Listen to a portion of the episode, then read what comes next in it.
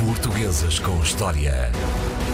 Às vezes demoramos algum tempo a, a- a escolher a figura, porque fazemos isto em conjunto. O André liga-me, nós conversamos, mas eh, hoje foi completamente consensual, não é? Sim, eh, esta figura de- fundamental na história da Igreja Católica, fundamental na história de, de Portugal e fundamental na história da cultura eh, da Europa e até podemos dizer da cultura ocidental, porque não? Pedro Spano, o Pedro Spano é o nome eh, com o qual assinava ehm, as suas obras. Tens porque- dúvidas que seja o nome dele? não, tenho a certeza que foi o nome dele. O que temos, os, especialistas, os historiadores têm dúvidas é que não tenham existido outros eh, autores com o mesmo nome, porque era muito comum esta repetição de nomes eh, na, na Idade Média, e, e é provável que é tal a quantidade de obras que lhe, que lhe é atribuída que muitas delas não sejam exatamente da autoria de, de- de Pedro Espano, do Papa Português, eh, filho do médico Pais de Rebolo e que depois se veio a tornar eh, João XXI. Sabe-se muito pouco sobre a origem eh, familiar. Há, há a certeza de que ele terá nascido então filho deste, deste médico e que estudou como era habitual. Partimos do princípio que era então um menino com algum dinheiro. Sim, embora Possibilidade de estudar. temos sim, isso, isso sem dúvida, mas temos também aqui eh, várias vezes falado e, sublinhado esta, esta importante ideia de que eh, na Idade Média, eh, obviamente que o estatuto da medicina não era exatamente o mesmo e, e quando se diz que tem hoje em dia, e portanto quando se diz, eh, quando se fala num médico, eh, estamos a falar de uma de- neste, neste período medieval estamos a falar, podemos estar a falar de coisas muito distintas. Nós atribuímos e, eh, o estatuto de médico a alguém que eh, dá conselhos de saúde nesta época ou pode dar conselhos de saúde a um rei mas que mas a importância tinha que ser atribuída se fosse um teólogo. Por exemplo o que era o caso do nosso Pedro Espano, porque se fosse simplesmente um, um médico, se fosse alguém simplesmente eh, especializado no tratamento de doenças, era muito provável que não tivesse um grande estatuto social e que fosse equiparado quase Um a uma espécie de curandeiro ou de Sim. barbeiro, como vem a acontecer praticamente até ao, ao século XVIII. Eh, E a verdade é que também no caso, como tu dizias, das escolas eh, catedrais ou dos meninos que iam à escola, também nesta época é óbvio que as famílias com mais estatuto tinham mais hipótese de colocar os seus filhos, muitas vezes até os seus filhos segundos, nestas escolas que eram praticamente as únicas que existiam, nestas escolas catedrais, escolas anexas e geridas pelas grandes SES das principais cidades eh, europeias e também das cidades portuguesas, mas não queria dizer, pela própria natureza que, que a Igreja sempre teve eh, assistencialista e até disruptiva do ponto de vista social, que muitas das vezes não pudessem algumas crianças eh, de origem humilde que se destacassem por qualquer motivo ou fossem protegidas por alguém com importância, às vezes acontecia que algumas destas crianças humildes chegavam a estas, a estas escolas. Chegavam, era obviamente em muito pouca quantidade, portanto não podemos confundir isto com qualquer tipo de elevador social na época. Começamos a saber mais sobre uh, o, o Pedro Espano a partir da sua entrada, uh, muito provável, dos seus estudos na Universidade de Paris. Não se sabe. Bem, médico tem possibilidade de pôr o filho em Paris. Não, claro, mas Estamos aí a falar de um é óbvio. alto. Mas aí já ele tinha feito, aí já ele tinha feito o percurso na, na, na Escola Catedral de Lisboa e, portanto, podia ser alguém eh, eh, protegido pela, pela própria Igreja Portuguesa.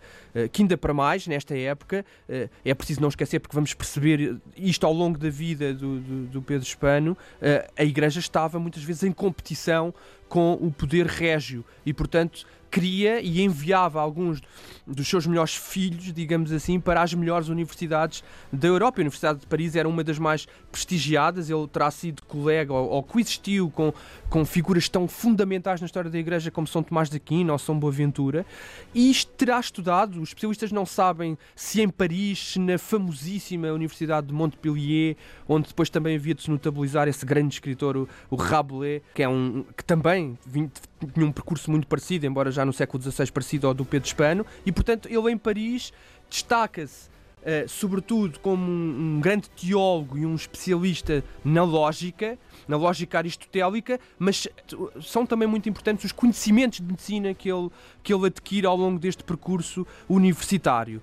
Eh, ele depois ensina na Universidade de Siena, também sabemos isso com alguma segurança, entre 1246 e 1252, por volta dessa época, mas aquilo que o notabiliza mesmo em toda, em toda a Europa são as suas sumas lógicas que no fundo são elaborações sobre, sobre a lógica, sobre o raciocínio e sobre as relações, no fundo, entre as estruturas de raciocínio, a forma como pensamos e como chegamos a conclusões e a estrutura da linguagem, para simplificar, podemos dizer as regras da gramática.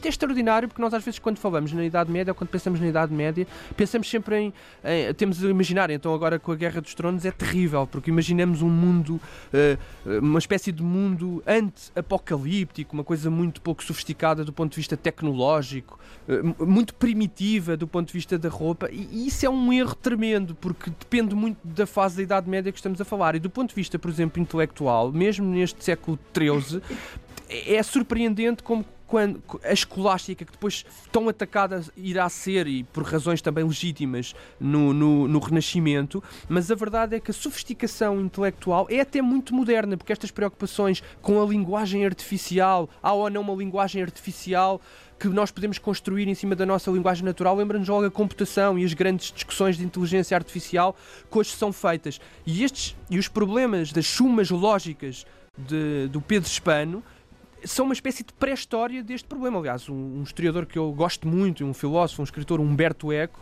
tem, tem livros admiráveis sobre, sobre este assunto. E a verdade é que este livro, este, esta espécie de manual para exercitar a lógica, foi o manual mais utilizado em todas as universidades da, da Europa até traz, ao século XVI. Ele terá escrito isso antes de assumir a função de Papa. Sim, exatamente. Terá sido provavelmente por essa razão essa, que, essa eh, terá sido uma das razões muito importantes. Que os outros cardeais acabaram por votar nele, é Claro isso? que sim. A partir deste período de, de, de, da sua passagem... Mas também há dúvidas que ele tenha escrito essa obra.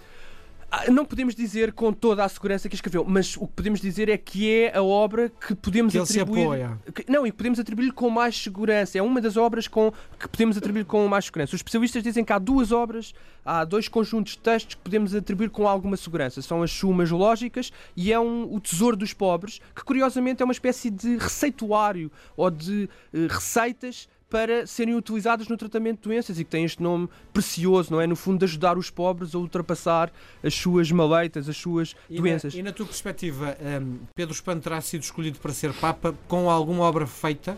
Ou porque era apenas uma figura popular? Eh, não, ele depois, não, ele depois faz uma, uma, uma carreira política muito importante, quer junto da corte de Dom Afonso III, eh, e é, é, também enviado várias vezes em missões importantíssimas como representante do rei de Portugal, passa também por cargos muito importantes na, na Igreja Portuguesa e é por isso que ele chega depois ao papado e é eleito de facto para, para ser Papa, eh, para ser o Papa João XXI. Curiosamente não houve, João, não houve João XX porque uh, houve um engano na contagem e portanto saltaram diretamente de João XIX para de João XXI. São coisas que acontecem nesta época em que não, em que não existiam computadores.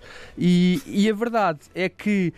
Um, é indiscutível que ele, apesar de chegar à Igreja, eh, ao topo da Igreja como um Papa português. Quanto isso, tempo foi? Isso não muito curto, um pouco mais de um ano. Isso também era muito. Mas porquê? Porque faleceu? Porque faleceu de forma trágica. Vamos já ver rapidamente que isso, porque é que isso aconteceu. Mas estamos a falar de um período em que os dois Papas antecessores não chegaram sequer a um ano no seu exercício. E, portanto, eh, é, obviamente que isto tem a ver com a esperança média de vida na Idade Média, mas também tem a ver com muito azar, porque houve muitos papas nesta época, ou acaso, que viveram mais tempo. Mas houve ali uma sucessão de três papas que estiveram durante muito pouco tempo no papado. Mas eu ia dizer que ele, apesar de ter chegado ao topo da Igreja Católica, do papado, uh, ou da Igreja, nem podemos dizer católica, não há ainda reforma protestante nesta época, da Igreja da Europa, do Ocidente, apesar de ter chegado e de ser um Papa português, isso não o inibiu de manter as excomunhões que tinham sido lançadas sobre Afonso III e apesar da sua antiga proximidade com o rei de Portugal, ele manteve essas excomunhões porque, no fundo, nunca deixou de ser alguém que era um representante da Igreja e que se via como um filho da Igreja, provavelmente até mais do que como um súbdito do rei de Portugal e manteve essas excomunhões devido aos conflitos que o Dom Afonso III mantinha com a Igreja Portuguesa. Mas é indiscutível o seu peso na história da Europa e é de tal forma, e as, e as, as suas obras intelectuais, esta, esta sua elaboração sobre a lógica uh, e sobre a lógica aristotélica foi de tal forma importante que Dante o imortalizou na sua divina comédia, colocando no paraíso, e atenção, que Dante não era para brincadeiras e colocava pessoas bastante respeitáveis no purgatório e no inferno. Muito bem, nós voltamos a conversar na próxima sexta-feira. Um grande abraço, até sexta. grande abraço. Portuguesas com História.